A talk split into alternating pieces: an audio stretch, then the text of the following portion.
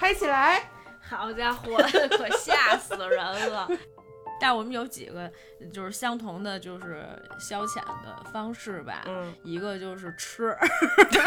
对，刚吃饱，一会儿还得吃下一顿。你知道，有的人喜欢在看恐怖片的时候放那个猪八戒背媳妇儿那个背景音乐吗？噔噔噔噔。对对对，高老庄的那个。当时崔编辑说了句啥？崔编辑说：“那你赶紧把药给他，要不他就先死了。”你说，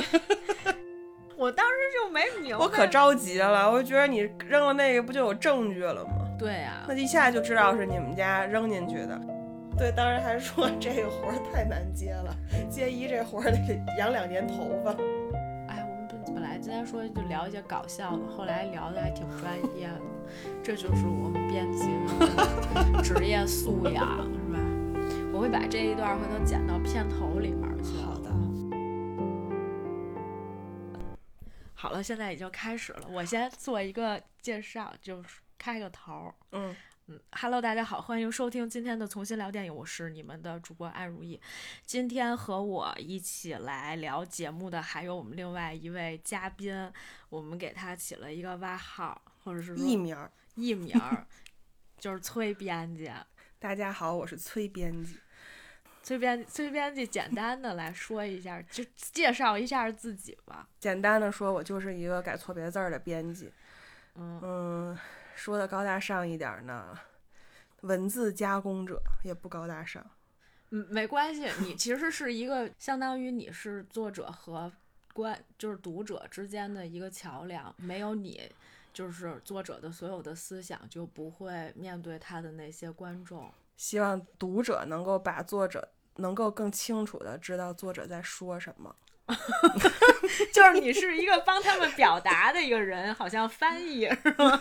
我觉得是这个感觉。有一点儿吧。嗯，就是我跟崔老师呢，其实是这个多年来的就是同学和这个好友，然后我们俩其实以前并没有什么共同的爱好。但是有一个共同，你开始眨眼是干嘛？就觉得说咱俩没有什么共同，但是我们有几个就是相同的，就是消遣的方式吧。嗯，一个就是吃，对，刚吃饱，一会儿还得吃下一顿。然后还有一个就是喝，现在已经喝了好几顿了，但是酒劲儿都没上来。刚才崔说不了是吗？崔崔编辑还跟我说，就这个酒精浓度零点五，这不大于零点五，这不行啊！我们今天这个正好是一个欢度佳节的这么一个气氛，刚好我们节目呢也是在春节期间会邀请不同的这个好友来跟我一起来聊聊电影。哎，这还有就是我俩的另外一个兴趣爱好，就是喜欢一块儿看看电影，尤其是恐怖片儿。对我上一个恐怖片，咱俩也是在这儿看的，就是那冥婚题材的那个嘛。嗯、但是具体讲的什么，我俩已经不太记得了。记得，你记得？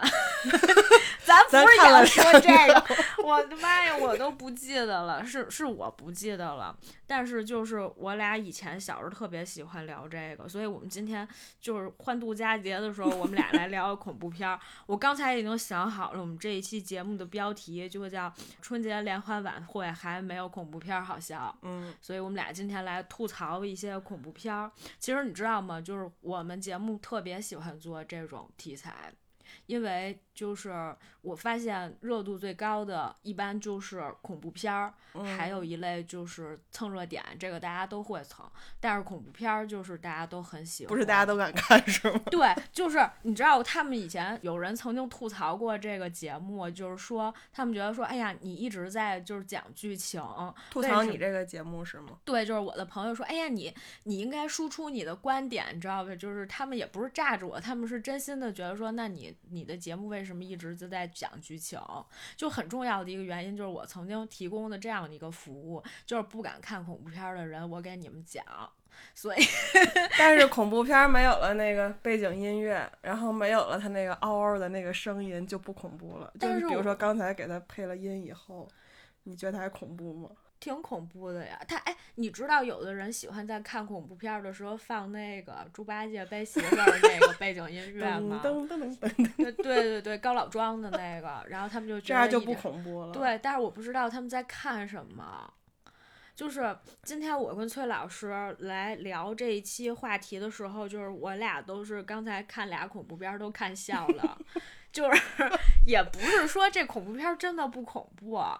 你真的第一个是不太恐怖，第二个其实还是有一点儿的。嗯嗯嗯。然后，但是呃，就是我们还是在其中找到了很多笑点。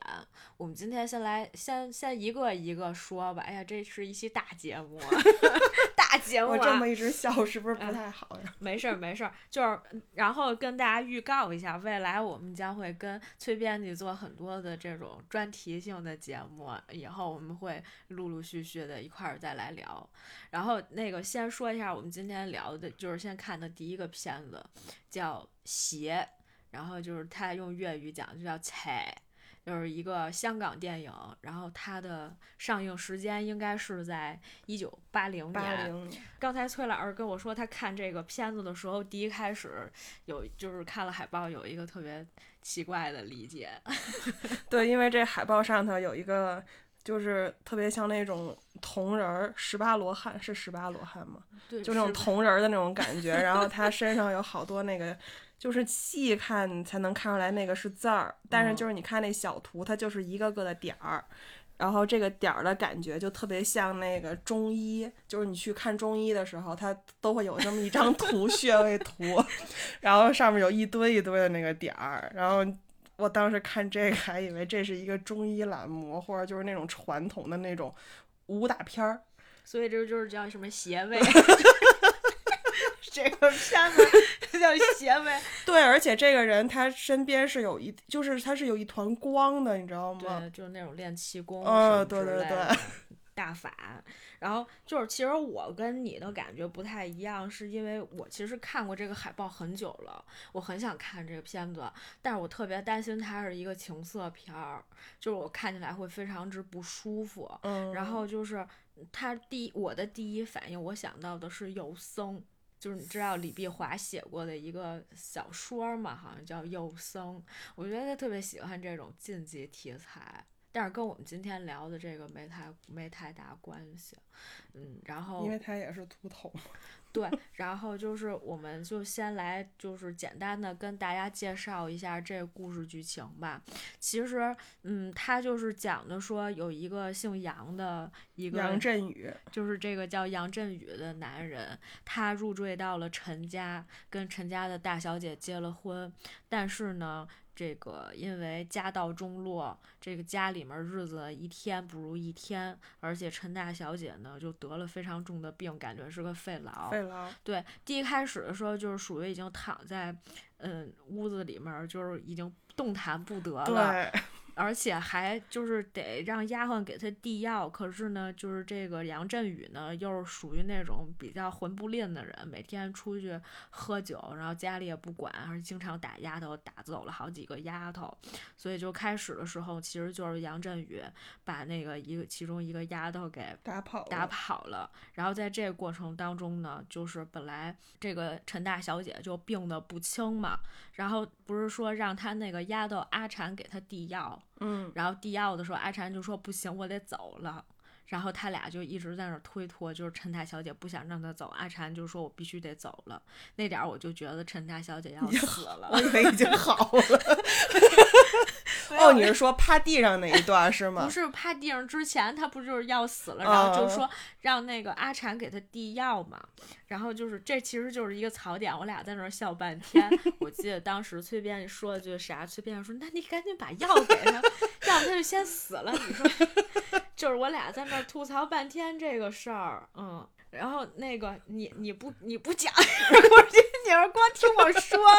哎呦，崔编辑之前就给我发过一个微信，有一次跟我说，但是我特别想听你那个看着你录一期节目，我说你别光听呀，你就跟我那儿聊两句。我就接着你这段说，然后那个阿婵走了以后，后来又来了一个姑娘，对，然后那个姑娘她梁启华，对，但是他们。他们念就变成了乙了，哦，乙，对吧？对，叫启华。然后这个启华当时就敲门来了。当时他敲门的时候，我就觉得很奇怪了，这大小姐怎么身体这么健硕，就是三步两步就过来开门了。对，就是就一下就好了。就是丫鬟走了以后，小姐就能从病床上爬起来了。然后启华来了之后说她是他们家以前老太太那个身边的一个仆人的孙女儿，女儿，女儿什么嫂的一个女儿，就是伺候他们家老太太的。对，然后她应该说这个老太太受了这个陈家的恩惠，所以老太太过世之后呢，这个女孩家里让她过来谢恩。然后哦她应该是路过这个地方，路过这个地方呢，这不是西关陈家吗？她就进来，特意来感谢这个陈家的大小姐。现但是他现在叫少奶奶，因为他们管他的那个就是管那个振杨振宇叫做大少爷。对，就是这个点，我们也想吐槽一下，嗯这个 这是不是推荐一个电影儿？就是呃因为这评分还挺高，但是我俩觉得这就是一喜剧，荒因为诞剧，因为我们对于虽然我们对于这个风俗习惯啊，我反正不是特别懂，我不知道崔编辑懂不懂，但是我当时看的时候，我就一直在那吐槽，至少咱都看过赘婿嘛，嗯，那你入赘人家家，为什么还能惯自己的姓儿啊？因为最开始的时候就是就是呃是谁呀、是邻居还是谁？我忘了。就是看到这个阵雨的时候，嗯，就还说他姓陈，然后哦他还特意强调了一下，说我不姓陈，我姓杨。哦，所以就是他肯定是改了姓儿了，我觉得，因为哦就是人家知道他是入赘的，毕竟这家还姓陈。嗯，但是后面又很奇怪，就是又管他叫大少爷，然后管那个人家家那个闺女，就是那个陈秀英叫大少奶奶，等于其实嗯又反过来了。嗯那不那不知道他这入赘是就变成他儿子了，还是怎么样？是不是这么论的？那变成儿子也得随人家姓儿，那就是姓陈，那就该叫陈振宇。对。所以我觉得，当然也有可能是因为可能姥爷死了以后，直接就把这家姓儿又都改过来了，也有可能。。对，也不是。不过他到后面也没说他姓什么，他就一直叫振宇。因为那女的可能不想承认这事儿。对，嗯，就反正当时是那个谁，这个启华，启华来了，启华启华来了之后呢，就是说要那个，嗯，感谢他。结果当时好像那个大少奶奶身体又不好了，还是怎么着的，他就留下来说要陪她待两天，就反正就是各种理由就留下来了。留下来之后呢，大少爷也回来了。对，大少爷那天就是喝喝多多了本来启华就是说大少爷喝多了，然后嗯给他递茶，结果呢就被大少爷一下推哦对对对翻了。就是那个时候你就感觉其实大少奶奶没什么病了，大少奶奶只是有一点偶偶然咳嗽，对，并不是那种瘫在床上起不来，马上就要死了的那种人。然后呢，他就当时还伺候这个大少爷，然后那个时候就是这个启华发现，呃，这个大少奶奶就是这个陈秀华是吧？嗯，陈秀华，陈陈秀秀英，嗯，就是发现这个陈秀英就一直在。就是被大少爷欺负，然后家里又没有一个仆人，嗯所以他就留下来伺候这个大嗯少奶奶。而且呢，就是这个主仆二人经常会被这个大少爷毒打，就是他每次喝醉酒之后回来都会打他俩人。于是乎呢，就是有一天大少爷还在。就是大少爷还辱骂了那个辱骂了启华，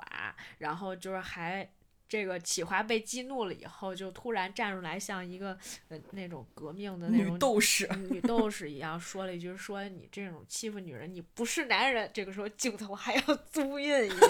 是吧？然后呢，这个大少爷说你说什么？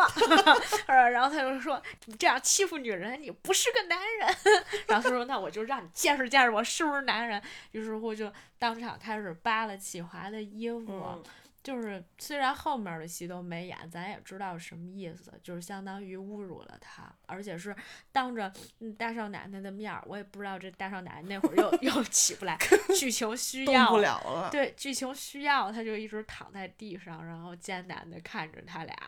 下一个镜头就是大少奶奶卧在床头，然后启华坐在他的床尾，然后启华在那儿非常的委屈，然后大少奶奶说：“要是早点让你走就好了。”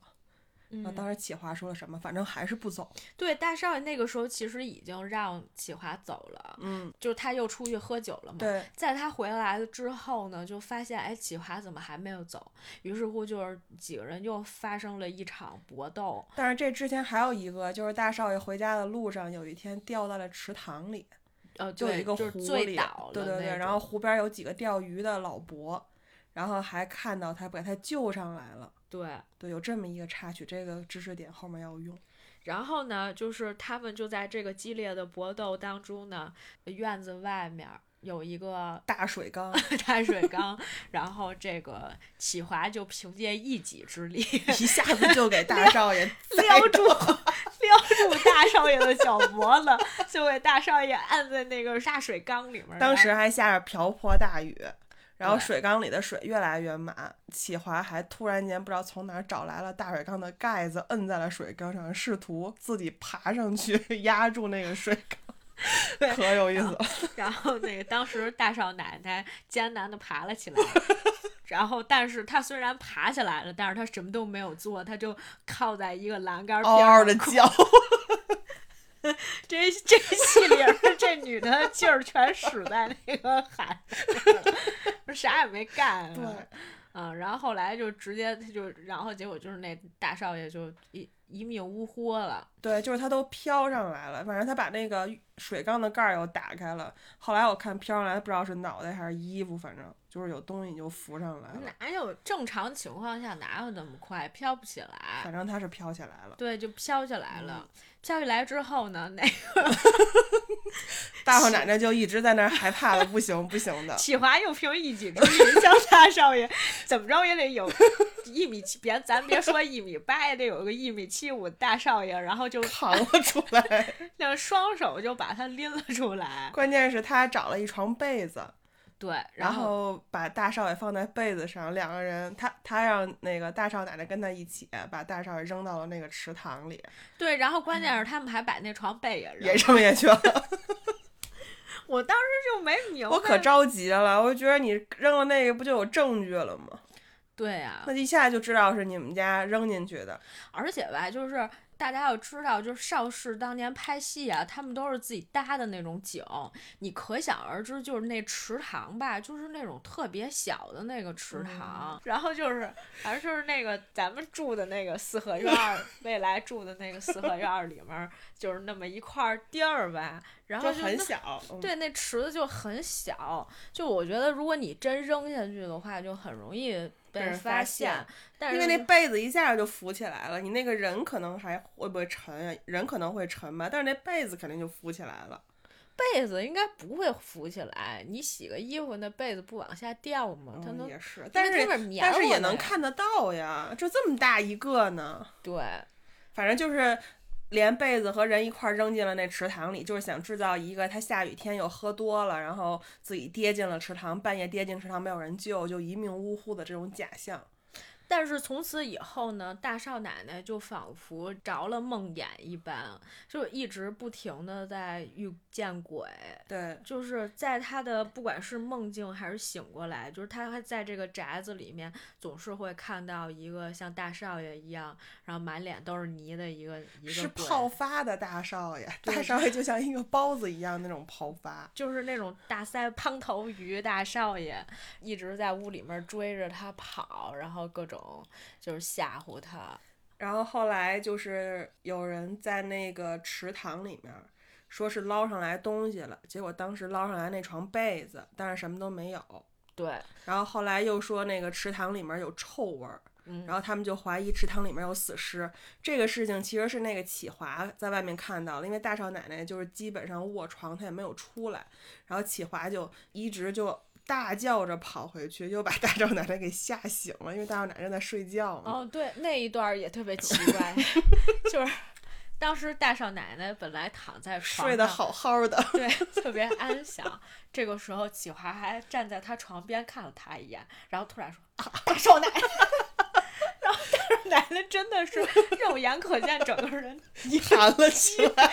一个机灵，然后起来了。我当时就跟崔编辑说：“我说大少奶奶都是被他们吓死的，没有肺痨，都是心脏病。”然后这主仆二人就快马加鞭的奔到那个小池塘边，然后就是大家在用一个就类似于那种水泵的人工水泵的东西在那儿抽水，但是但是有一个问题留在这儿了，就是那水都去哪儿了？对，就是其实第一开始的时候，咱们俩没讨论这个问题，我们只是想到说有一个水泵，嗯，但是抽水咱都没那水看见。呢？对，反正后来就是慢慢的那池塘就就是已经见底儿了，都是淤泥，然后脏脏的，然后他们就很紧张，就担心会有这个人就败露了嘛，就是发现了。但是我也觉得很奇怪，就是他们已经设定了他是自己跌死在里头了，就算发现他的尸体又怎样呢？对，就是其实我也觉得，就是大少奶奶吧，就不光是说心计不够重，是这个脑子也不太好使。，对，因为还有一个问题是，就是那个时候其实已经有钓鱼的老头儿问他们说：“哎，我们啊，对，是是刚刚推下去没几天之后，等于在这个说水臭了之前的好几天，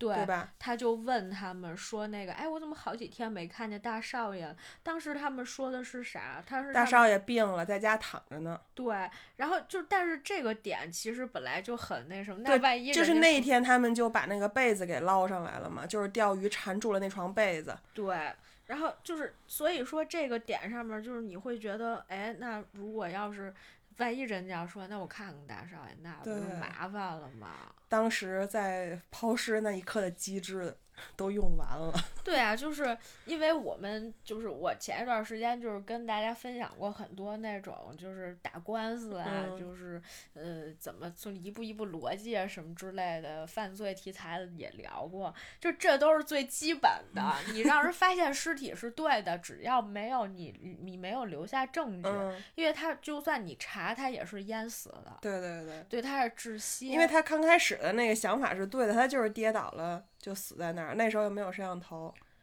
对，咱想的真多。然后后面就是就是他这个就把水都抽干了以后，结果发现那个还有一地儿用一草席子给盖住了，嗯，然后掀开发现是一只死猪，猪。嗯，对，就就没有发现任何当时你说的是大少爷是不是属猪的？对我当时就说大少爷是不是一只猪精变的？然后他死了以后就化又化回了一只猪，多么合理的解释！但是这个事情并没有按我们预想的这个继续演下去，而是说大少奶奶还是一直心神不定的。嗯后来终于有一天，她还是被这个所谓的这个鬼缠住，然后被他吓死了。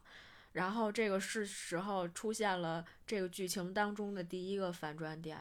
就是我们突然之间发现大少爷其实并没有死，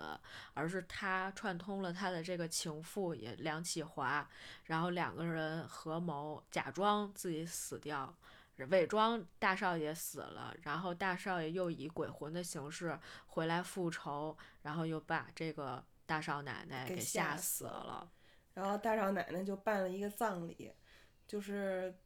葬礼上啥都没说，那个大少爷就回来了，然后也没有人问大少爷怎么回事儿，就这事儿就过去了。所以其实我觉得从这个角度上，我们还是能解释，就是前面，因为前面不管是说动手杀死大少爷，还是说跟别人找借口说，哎，大少爷这几天身体不舒服，这些理由其实都是梁启华一个人说对，的。所以就是，嗯，可能他就是为了在这个地方埋一个伏笔，前嗯面的那些理由，我觉得也都是能够成立的，甚至是说我们刚才说那个吓那个大少奶奶的那个那个点，我觉得逻辑上面也是成立的，嗯，对吧？然后。然后葬礼之后，大少奶奶的棺材就放到了那个叫什么义义庄，义义庄，嗯就是一个像那种停尸的地方似的，就是棺那有很多口棺材，然后都停在那儿之后，这个时候又开始重新新一轮的闹鬼了，对，就是大少爷和这个启华开始不停的见到大少奶奶，对。然后这个大少奶奶也挺厉害的，就是经常会就是身体一下子就强壮了，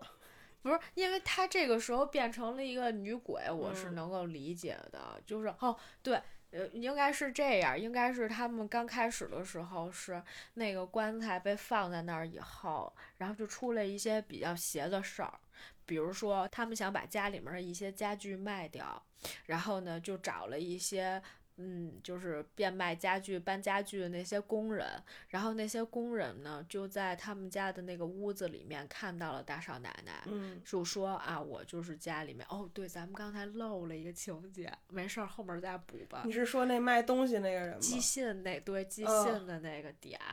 然后，但是就是呃，就是他们就说不可能，带上奶奶已经死了，结果就是被有一个还被吓得就是直接漏尿了嗯嘛，然后之后就是大家就就都跑了，就从此以后就出了很多闹鬼的事儿。后面后面就就来了一段什么呢？就是大少奶奶死的时候，他们家其实曾经来过那个亲戚，就那个老太太。嗯后来闹鬼了以后呢，梁启华作为这个家里面的，其实他已经算是正室了嘛。嗯然后他就觉得说，哎，大少爷死了，大少爷被直接就是是怎么哦，有大少爷是被那个有一天好像是被大少奶奶就是那个厉鬼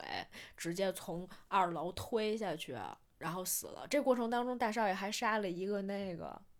那个送信的那个对对对人呢？我们先补充一个 补充一个剧情啊，就是嗯本来这个里面还有一个人，就大少奶奶第一开始的时候没死的时候，他就有一个呃，就是给他卖小玩意儿的、卖花露水的这么一个人。这个人每天从他们家后门推门就进，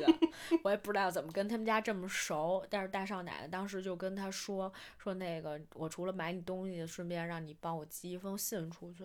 然后之后大少奶奶就死了，死了之后呢，这个人就是属于那种可能就是倒爷吧，就是反正我从外地进了批货，然后就回来又卖。他再回来的时候，他第一开始以为就是大少奶奶还活着，他就想去卖货，结果被大少爷发现了。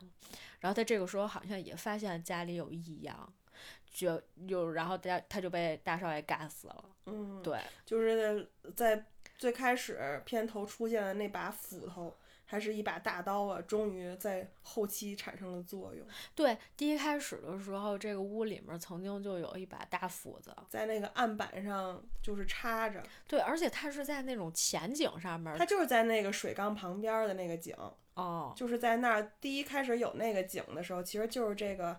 卖东西的这个人进来，然后嗯进来的时候给了那个场景，就有一个水缸和一个这个是大刀还是斧头，然后放插在那个案案案墩儿上。对，后来这个他们这个大少奶奶他们几个人搏斗的时候，我们还在说那个刀为什么都不用呀？对，然后后来肉搏呀？对，然后后来大少爷就用，大少爷用那个刀，用那个不仅用那个刀砍死人，后来天天抱着那刀睡觉，比跟启华还要亲，是吧？然后就是，而且还那还有一场戏特别搞笑，就是有一天晚上他们觉得闹鬼的时候，大少爷坐起来，然后拿那个大刀一直乱劈，启华就坐在他身后，但是启华一点都没有留下任何刀伤，就是那大刀巨宽无比啊，我觉得得有得有半米长吧，就他们在蚊帐里这么小小的空间，但是企划一点事儿都没有，就所以就是他们其实特别像演那种杂技的，三就岔口。就哪怕新年春晚来一段这个，我觉得都比那刚才变魔术那强。我不知道刚才变魔术那魔方那个可太太无聊了。我刚才看了一下那个网上的评论，就嗯是说。看到刘涛在上面变魔术的时候，大家都在等他说一句“准备药检准备药检”。嗯，是没有看开端吗？哦，就是开端里头，刘哦涛经哦常说的就是“准备药检”，然后哦大家都在等他说那一句话。我真是服了啊！中间就是吐槽电影的时候，中嗯间又插了一段这个，而且你知道贾乃亮当时特别激动，拿着话筒说：“我可真不是托儿。”你知道吗？然后就是他们那个节目的时候，就是那个魔术师就特别想让刘涛上台嘛。刘涛说：“我不想，我其实挺想配合你，但是我要上台，他们就觉得我是托儿。”然后我就觉得这个节目真的进行不下去了，刘涛再不上去就完了。最后刘涛还是上去了，哎，就这这节目真的，我们为什么要又开始吐吐槽春晚？没有没有没就有跑说题，因为我们今天说的是春晚，要是恐怖片这样好笑就好了。对，然后就是反正就是当时挥大刀那几下挥嗯的挺利索的，但是呢，就是启华却安然无恙。对毫毫发发无伤。然后这个时候呢，就来到了事情的高潮，就是终于还是有这么一天，这个女鬼呀四处出现，然后就是大少爷就是一下子被鬼就直接推了下去，大少爷就从二楼摔死了。嗯，嗯，就是也是鬼的力量就非常之大。对，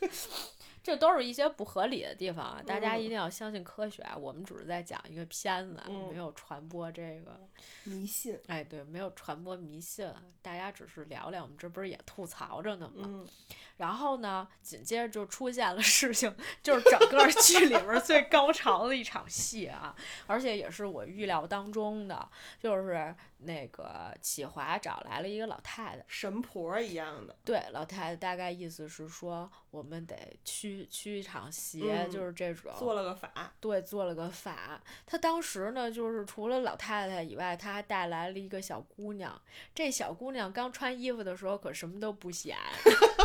这姑娘好家伙，把衣服一脱，我的妈呀，这简直身材特别好。对，就是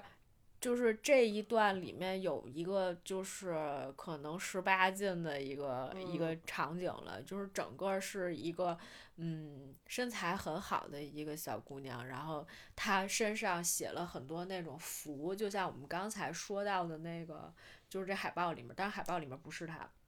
对，她海报是后面的企呃企华。这个这后面嗯说。然后就是是一个长头发的姑嗯娘，但是就是身材特别好，令人羡慕。凹凸有致。然后就是这姑娘在那儿跳舞，我觉得就是他一直在那儿跳，跳到我何翠编辑怀疑人生。就我说这个戏总共九十多分钟，他不会直接跳了小半个小时。对啊，我就觉得跳三十分钟时间跳太长了，而且就是当时我们一直在惋惜说我们身边没有一个男性观众，就我觉得男的可能会看这个看挺开心的。就是我当时还说看这个的时候，就像我之前刷到的很多那种小视频里头，就是艺校的考生在练习，就是这个嗯跳舞的这个女演员，基本上把我这么长时间刷到的他们练的所有的技巧都用了一遍，就是所有的舞蹈中的各种姿势技巧，还有那些舞步啊什么的，都都来了一遍。对，就是那种好像又有民族舞，还有那种像非洲舞一样，因为他头发长，然后他就 经常甩来甩去，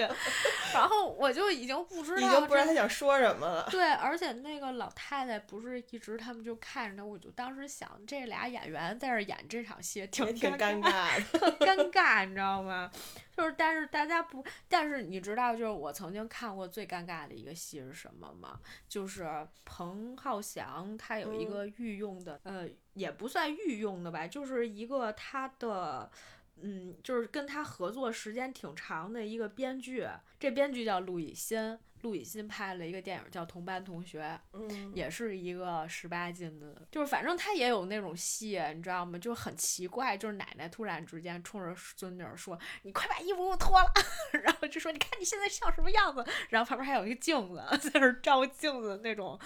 我当时我就不明白，一个女性导演为什么会拍出这种奇怪的东西来。但是，就是我们来回过头来说，这个戏它是在八十年代的时候出现的，就是我估计，就是那个时候确实有一些片子，就是为了吸引一些观众进电影院看，就是他会加一些这种，就是有一些擦边球的东西吧，就是偏那种情色的东西，可能能吸引到别人。我记得我哥以前在我小的时候，他不是经常租那种录影带吗？就是也有那种，就除了血腥、恐怖。然后暴力的那种情节以外，都会有一些情色戏码加进去的。但是就是这个这个，直接来一段这个脱衣舞，这个这个独舞，这个我没想到。而且我觉得可能真的是我艺术造诣不够，就是刚开始的时候还能看出来他们在干什么，就是好像是让那个大少奶奶附了他的身，对，然后这个老太太就是这个灵神婆在驱邪，就是就是这么一个互动，但是跳到后来感觉就纯跳舞了。对，就是已经没有那个互动的意义在里有头有吗互动打他就是 就是一直在打他，然后就是就是一一开始的时候说他叫什么陈秀华啊，不是陈秀英，然后就开始鞭打他，然后他就在那儿嚎叫。就这个戏，我觉得就是我我其实如果要是真的，我们身边有一个男性观众看这个，我一定会问他当时什么感觉，肯定是会觉得就是会打这种擦边球，然后就会让他们觉得很开心，就是有一个点来把这个吸引观众来看，对，所以就是嗯，你看这就是我们刚才说的那个点，就是他好像。就是我之前看的那个，就是我我我觉得我看海报的时候，觉得像有僧一样的那种戏，就是我我我记得我总是觉得，你看他放这个海报的时候，就有这个倾向了，对，就有这个倾向了，就是整个的那个感觉质感，而且我记得，我觉得我如果没记错的话，看那个海报还是能看出来那是一个女性的，嗯，就是他不是一个男的的那种五官，虽然。很秀气，对，不是能够凸显出他的那个就是性别特征什么这些，但是你看他的那个身材什么的，你基本上能看出来那是一个对女性。然后后面那场戏呢，就是说这个这个姐姐终于跳完舞了，下班了。然后那 个换了 一个人，第一开始我们都没认出来嘛，我以为小姐姐直接把头剃了，结果发现不是。对，当时还说这个活儿太难接了，接一这活儿得养两年头发。对，而且我跟你讲，就是他写那个东西，我觉得是很难写的。嗯。就那个时候，哦对，前面还有一场喷狗血。哦，对，就是那个神婆要把那个狗血放在嘴里，然后喷向那个跳舞的那个小姐姐。对，然后就撒狗血，这个真是就是纯真的撒狗血，然后就是我觉得这戏太难拍了，而且我看出来觉得就是那种像像红漆一样的东西，但是老太太又不可能喝那个，喝完那个嘴里面更清不了了。就是借了个胃，对，还是什么的。对，前面可能是那种石石色呀什么那些东西。喝的不是这个。对。然后当时我还觉得说这个东西要是拍的时候就不能 NG。因为太难洗了，啊，就是他们前面有可能会那个，就是先演练好，就走好机位，就现在拍啊是这样，会走好机位。但是我觉得过去的时候，有可能就是拍成什么样就就是什么样，对，就是什么样的，那还能剪什么？那实在不行再换一个女演员呗，谁看出来？因为他那个就是特写，基本上看不到脸，就是身上的对，就是他咔那个头那个部分了，只是。就是他明显不明显的问题了，然后后面那场戏接的就是等于是那个呃梁启华剃秃了，然后就真的写跪在那儿，在身上写满了这种经文。对，然后就这个场景特别像我们之前曾经介绍过一个电影，就是。呃，一九六几年的时候的那个日本的怪谈，其中有一段叫做无耳方一，然后方一呢就是一个是那种说书的，就会他会唱那种琵琶一样的东西，然后呢顺便他会唱一段《平家物语》，对。然后这就是那电影片段，刚才崔老师找出来了，就是他会唱一段那个《平家物语》，所以那个时候就是平家人特别喜欢他，每天都把他招到地府，因为那个方一是一个就是是就失明了的僧人，所以他其实不知道他每天去的实际上是被那些呃就是鬼兵鬼将的拉去地府里面给那个已经去世了的。嗯，皇帝去演这个，那叫什么天皇什么的，就是去演，去去唱这个评，就是说书。然后呢，就是后来他师傅知道了之后，就是因为他后来已经就是变得那个。身体很差了，然后他们师傅呢又经常要出去啊，就是 化缘还是干嘛的吧，反正就有一天晚上又是方一一个人在这个寺庙里面，他们就把方一的身上写满了所有的经文，就跟他说，如果别人叫你，你不要动，你写了经文以后呢，这个鬼是看不到你的。但是呢，就是他当时耳朵没写上，所以就是后来就是。那个鬼就说：“哎，我怎么看不到方一的人？但是我能看他的一双耳朵，那既然我要回去交差，那不如我就把至少我把耳朵带回去，我能交差。所以就是当时这个方一的耳朵就被人蹬走了，就被这个鬼给扯掉了，所以才有无耳方一这样的一个传说。然后这个故事里面到最后的时候，也是他的那个耳朵是被被撕下来了，对，直接被撕下来就像橡皮泥一样的被撕了下来。所以其实说实话，就是这电影还是挺 cult 的，就是就是真的就很点邪呀，你不觉得？就是它有很多那种，呃，就是融合了很多的这种元素，然后就是最后又很血腥、很暴力，然后这个戏就是本来其实就是停在这儿的话，我也能接受，然后这个时候出现了这个剧情里面的第二个反转点。随便你在想什么？第二个反转点就是，其实当时就是那个陈秀英已经知道自己可能。就是已经不太好了，他呢就给他远房的，就是他不是不是远房，他在远方的孪生妹妹写了一封信，所以他妹妹呢就是啊来到这个家里面的时候，本来是要跟姐姐相认的，却正好看见了自己的姐夫将自己的亲生姐姐杀害，所以呢他就想了一个办法，扮成这个女鬼来替姐姐报仇。可是现在的问题就在于，那你说这。个，嗯，就是梁启华的这个耳朵是被谁扯 掉的？对呀，就是我觉得他如果是一个正常的人的话，是扯不掉的。对，就是如果他要是女鬼，我就能接受了。反正就是这就是一个。但是其实从头到尾这个片儿里面，如果把这个耳朵这段抛去的话，是没有鬼怪的。对，他都是人在，就是人在假扮这个东西，然后在吓唬人。对，然后就是。开始的时候是这个大少奶奶心里有鬼，所以她被一吓，她就再加上身体不好，她就死了。嗯，然后后面也是被吓死的，还有被人弄死的，并没有这个鬼怪作祟，就唯有这个耳朵是一个很奇怪的点。但是我觉得，可能真的就是把他耳朵给揪了，但是也没见血呀。见了，见了吗？就是他第一开始揪的时候，你感觉是两个橡皮泥，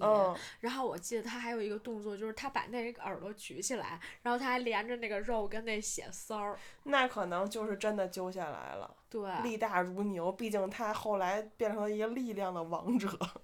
就是他们其实这里面有很多就是已经超自然现象，就比如说那个一周就把它周起来了。对，但是那你如果要解释，如果他俩串通，就是大少爷自己跳进去，还拿一个差不多叫什么十厘米这么长的一根管儿，说靠着这个呼吸。对啊，然后那个水缸，我觉得至少得有个一米吧。对，它都过腰了。对啊，那他扎进去，他怎么可能用那个水管呼吸呢？他是说他在那个池子里面，在池子里，其实他不用躲，他可以就是下去之后没多久就上来了，因为又月黑风高也看不见。然后一会儿他们就走了，所以他很快就可以回来。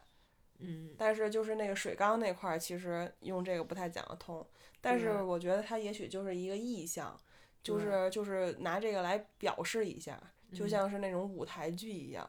你就是有这么一个东西，你就他只是把这个逻辑串起来，他手上拿的东西并不一定是那种百分之百还原的那个场景。对，就是他可能现实当中他拿的是一大烟枪，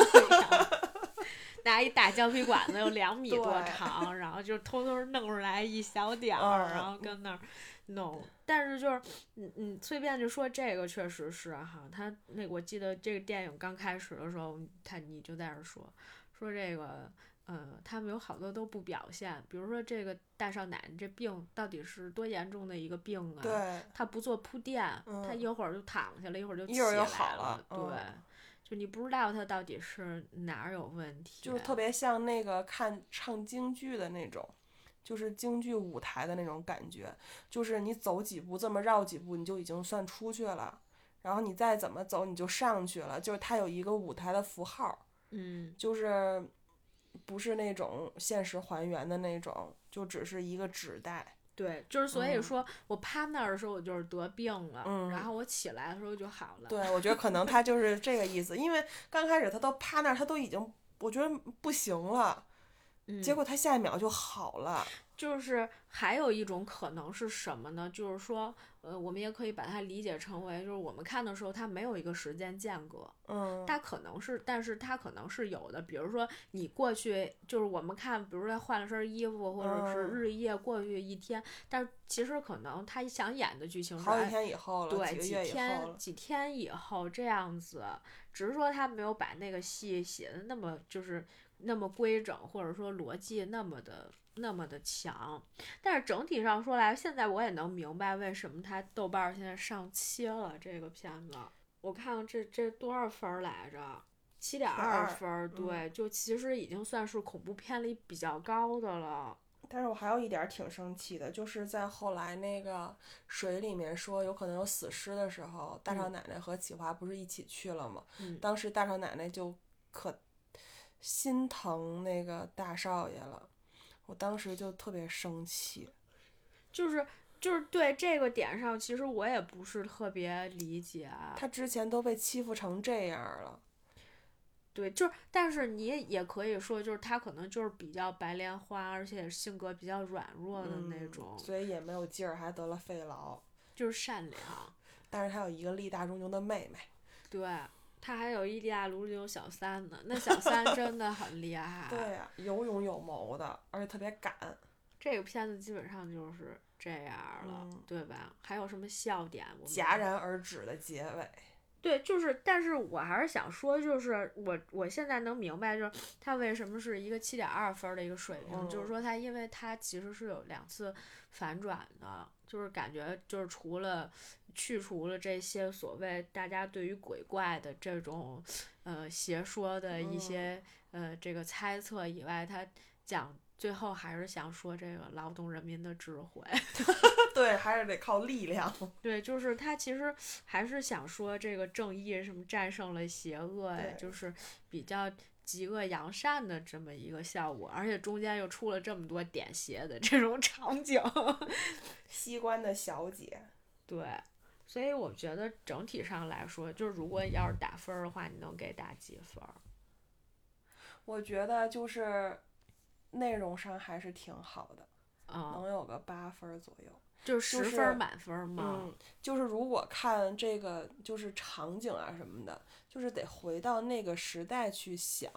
就是如果看很多同时期的那些的话，我觉得它就是一个正常的那个时期的拍摄水平，可能就是尤其是这种就是服化道呀，再加上他们的那个演技呀，浮夸的那种感觉，就很当时的特色。对，所以就是现在看肯定觉得很很诡异了，就是怎么就这样了？但是整体还是很好看。对，因为他其实我们只能从剧情上面做评价。我最近不是在看那个胡金铨导演的传记嘛，实际上是他的一个采访，然后你就会发现他们那个时候其实没有这么多的经费和预算，或者所以他们都是在邵氏他们自己搭的那种电影厂里面，相当于去拍的。呃，据我所了解的，呃，之前许鞍华导演拍《书剑恩仇录》的时候，他们都得来内地取景。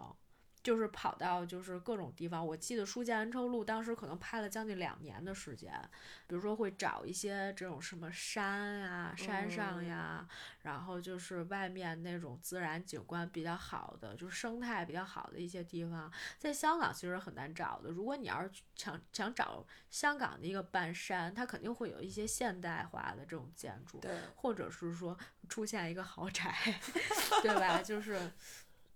还是不太现实的，所以他他其实服化道他只能也就是那样了。对，所以他就是在拍摄的时候对他来说是有一些限制的。哎，我们本本来今天说就聊一些搞笑的，后来聊的还挺专业的，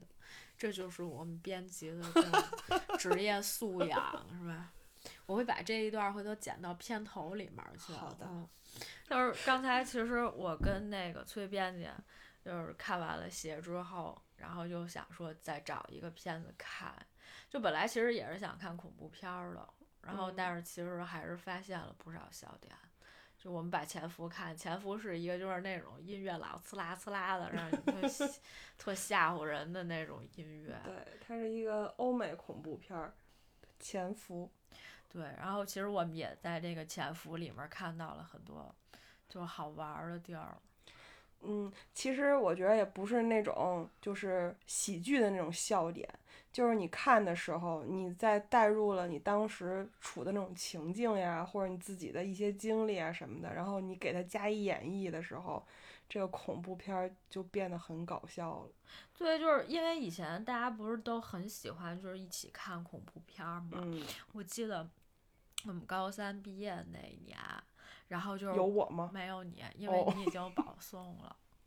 然后就是我们一块儿，就是呃我们那些就是最后高考的人，然后嗯一块儿看，就是卖书。嗯，然后卖书的时候，我们就看了一个恐怖片儿叫《鬼丝》，我现在还问你，你有没有看过？我这个名字有印象。就是张震好像演的是一个警察，然后他在找一个凶杀案的凶手，同时大 S 他们是一堆就是从日本还是从哪儿过来的一堆科研人员。然后他们在研究一个，就是怎么把一个鬼收到一个什么几维空间里面儿，我应该是看过，但是我想不起来了。而且就是当时那个林嘉欣演的是张震的女朋友，一个花店的老板。啊，然后就是当时我们看那个片儿的时候，就是大家都都在各种搞笑，就是我觉得他们也是故意的，你知道吗？就是他们比如说那个人都死了，然后他们非得在意说，我靠，这个手机是新的，你不要给我呀。然后还有什么那个鞋挺不错的，就大家一直一一一天使劲制造一些笑点出来。对，就是都在嘻嘻哈哈，你也懂，嗯就是上学的时候大家都喜欢，就是就是让大家笑起来，就活跃嗯那个气氛。但是据说那天晚上大家回家都做噩梦了，除了我，就是大家都做噩梦了，我想再看一下了。是吗？我肯定看过，因为当时我很喜欢林嘉欣。对，我觉得你肯定看过。然后就是就是我们都会搞那种特别搞笑的事儿，还有那种就是大家明明是在一个夏天里面看一个恐怖片儿，然后非得把那个窗户都关上，然后那个拉上窗帘儿，然后把空调打开，然后把被子盖上，然后拿出冰淇淋，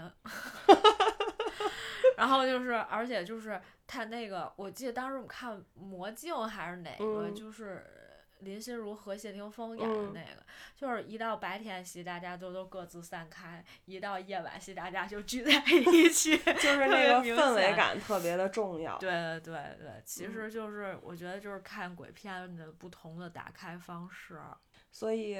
有的时候就是那个笑点也并不是说我讲出来，其他的人就一定能 get 到，对就是一定要有一个共同的背景知识在那儿，就是你们要有一些能唤起共鸣的经历，对，然后再加上你们看的时候这个前言后语，然后为什么看这个呀，等等这些，就是所有的这些加在一起，然后再加上当时影片中出现的某一个情节，然后唤起了某一点共鸣之后，这个其实就变成了一个笑点。对，就是因为我也曾经有过那种，就是跟大学同学一块儿看恐怖片儿的时候，就那些女生就是因为胆儿小，嗯，所以她们看恐怖片儿的时候，她们特别沉浸，就是你真的在跟她们搞笑的时候，她们全程都在紧张，甚至嗯是当你跟他们说，就是你充当了，就是我之前有过这种情况，就比如说我看过的一个恐怖片儿，我跟他们会再看一遍，嗯，但是我充当的就是弹幕的角色，我会提前跟他们说前高方能预警。对，前方核能，前方高能，就跟他们讲。但是下一秒钟，你会突然之间听到你身边的女生在那儿尖叫，然后我就吓了一跳。我就哦并不是因为那电影情节被吓到的，我是被旁边的人尖叫吓到的。所以我特别怕跟那种女生一块儿看电影。嗯，看恐怖片儿，我宁愿就是说，就得跟我这种不着调的一块儿。不是我，就是我自己看也可以，或者是嗯跟你这种朋友一起嗯看，就是大家就是纯来搞笑的。嗯，就完全不是看一个恐怖片儿，但是跟他们那些女生看，我真的太累了。就是我心脏不好，我可能会跟那个陈小姐一样，就被吓死了。我觉得也是因为看的多了，就是就是，即使说剧情千千万，但是他来回来去的套路也就是那些。对，就是包括就是当比如说一个就是嗯，这个人在前景上面这样走，嗯他他那个镜头里面就是，比如说他左边突然空出来一块儿，他要回头说，你肯定知道这是有对对对问题的对对，都就是是有套路的。对你的经验论里面也肯定就是这样的，还有可能是比如说前面虚晃一枪，那第二下可能就是真的，就是他会那种虚虚实实的。所以后来我就看有一些电影桥段的时候，我就突然之间觉得，嗨呀，我也会这么写，而且就是我写的时候可能比这个还突然。嗯，就是我，我记得我以前一直觉得我是一个就是不怕这些东西的，然后结果就是有一次是我晚上的时候，我当时写一个短剧，就是也是那种恐怖片儿的，就搞得很恐怖，然后我都我都怀疑，就是因为是先写剧本，就是你不知道导演是谁，不知道最后这个东西谁拍，然后你就先写的时候就会把那个场景描写的很恐怖，然后你会想象这个场景什么样，你尽量描绘那个嗯场景。然后那天晚上还是赶赶稿子，就是属于那种凌晨已经两三点了，就是已经很很深接近那个时间点了，对，就 是很深夜的时候，然后天特别黑，就是你们家的灯是开着的，但是你去窗外看一眼的时候，外面就基本上都是黑的，然后就只有那种昏黄的路灯。然后就在那儿想象恐怖的场景，还是因为夏天，我就突然觉得，嗯，身上一哆嗦，你知道吗？但是我觉得写这种戏其实挺容易的啊，就非常容易，一定要配合音效。对对所以，我常常跟我的朋友说说，你知道你在现实生活当中，如果你遇到鬼，就我说我这种阳气重的，我不一定会害怕，因为什么呢？因为没有音效，我不能确哦，定说那是不是。嗯当然，我现在会多想一步，什么就是如果真的出现什么情况的话，你可能会身上一凉。嗯，就是你能感受到它不是音效，但是嗯它是你的气场就对你的。肢体感感受会是不一样的，就包括就是有一段时间，如果你身体特别虚的话，嗯。就是你其实是很怕会撞见那些奇怪的嗯。东西的，包括就是就跟我们刚才说那陈陈小姐是、嗯。陈大小姐是一样的，就是她有可能是因为她本来身体就比较虚弱，你在受惊吓，就不管她是不是真有鬼，但是她就是如果一直这样受惊吓的话，她也很容易就是心理衰竭所以就需要豁得。出去的体质和心理。对一起对，还是还是得有有把子力气，能单手嗯推翻一个大少爷，一米七几的大少爷，就是那种一百五十斤的大老爷们儿。嗯，所以还是得多锻炼身体。新年祝大家身身体健康。就我上一期录节目的时候，我玩命说了一堆吉祥话，你知道吗？特别扯。哎，反正就是以后如果就是有时间的话，或者有机会的话，我们可以找一个机会，就是说能够直播那种看一个恐怖片儿。嗯，我们一起看一部恐怖片儿。也以后可以尝试不同的方式，然后多跟大家聊这种搞笑的恐怖片儿，嗯反正比春晚好看，嗯就安定，嗯，对吧？好，什么？感谢大家收听今天的节目，我们下期再见，拜拜和。欢迎崔便，你经常来我们节目里玩儿。好的。好的。